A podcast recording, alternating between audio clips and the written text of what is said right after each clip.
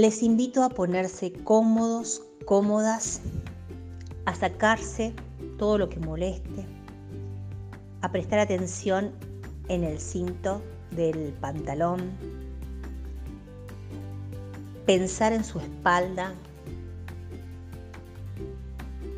respirar lento, hacer que el aire pueda recorrer cada tramo de su cuerpo. Les invito a prepararse para escuchar.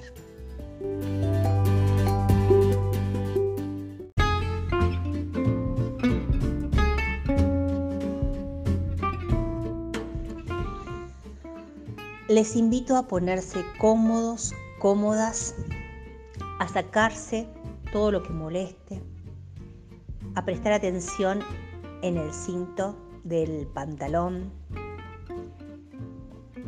pensar en su espalda,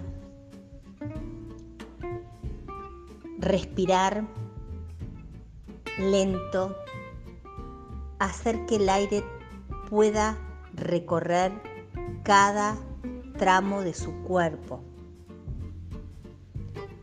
Les invito a prepararse para escuchar.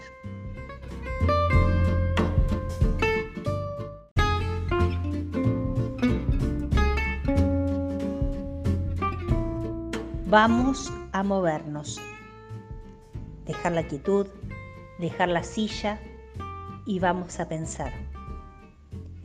Estoy convencida de que pensar es una acción que se genera en el movimiento. Por eso, hoy vamos a empezar moviéndonos.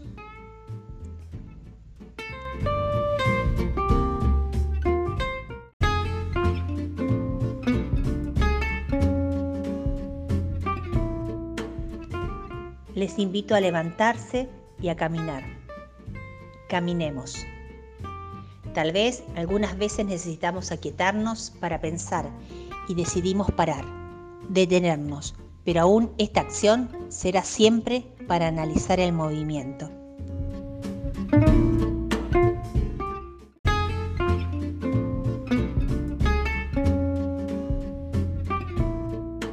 Caminemos. Pongámonos en movimiento. Pensemos. María Laura Méndez plantea que pensar es distinto de conocer, que exige otro esfuerzo y otro movimiento.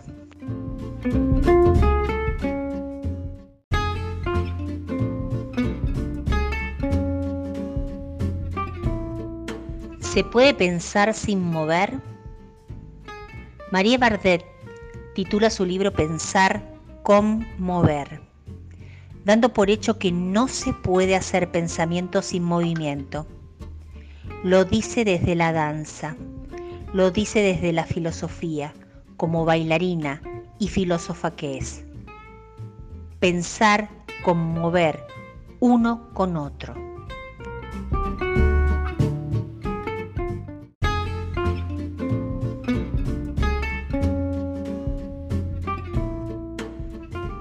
La partícula com se aparea rápido con el mover y efectivamente conmueve. Ella piensa no sobre sus movimientos, sino con ellos, con los pies, como quería Nietzsche.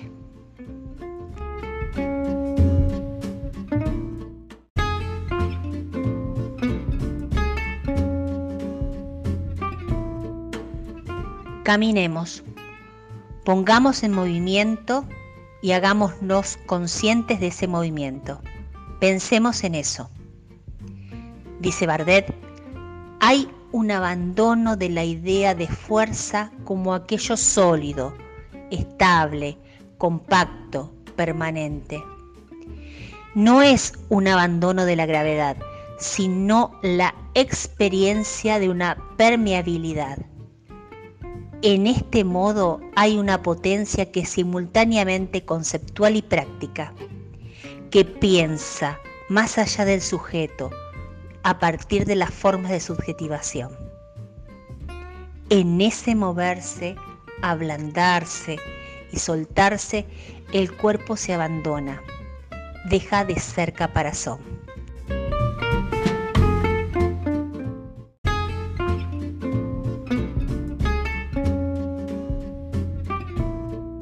Pensemos y caminemos. Caminar es moverse, es salirse del lugar en el que se está, es ir para adelante o para atrás, hacer un paso al costado, tal vez, pero salirse de un centro que significó la comodidad o la necesidad de un momento. Caminar para escuchar los relieves, los conflictos y las direcciones que se actualizan. Caminar es andar, hacer caminos, descubrir caminos, construir caminos. Y si pensamos en esos caminos, seguramente reconoceremos en sus formas los momentos que nos atravesaron. Habrá de los ríspidos los más rectos o por el contrario los más sinuosos, los que no tienen salida y aquellos que nos cruzan y nos comunican con otros, con múltiples otros.